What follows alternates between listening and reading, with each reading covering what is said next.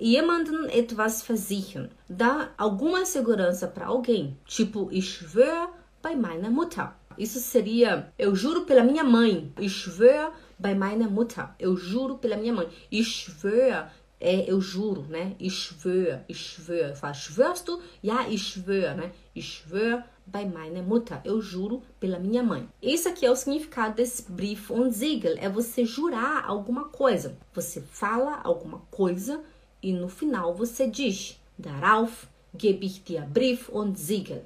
Darauf gebe ich dir Brief und Siegel. Por exemplo, ich werde dich morgen besuchen. Eu falo, Fabrícia, ich werde dich morgen besuchen. Darauf gebe ich dir Brief und Siegel. Besuchen é visitar. Ich werde dich, né? Eu vou você morgen besuchen. Amanhã visitar. Entenda a estrutura do alemão, tá? Also, ich werde dich morgen besuchen. Darauf gebe ich dir Brief und Siegel. Eu, eu dizendo que eu estou te prometendo que amanhã eu vou te visitar, ok?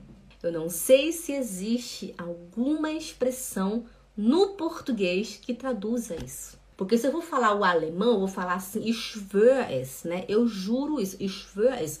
Mas como essa é uma expressão do alemão, né? Uma deutsche Redewendung, então você fala darauf gebe dir Brief und Siegel, né? Isso você não vai aprender no curso de alemão, você vai aprender pelas ruas da Suíça, né? E da Alemanha.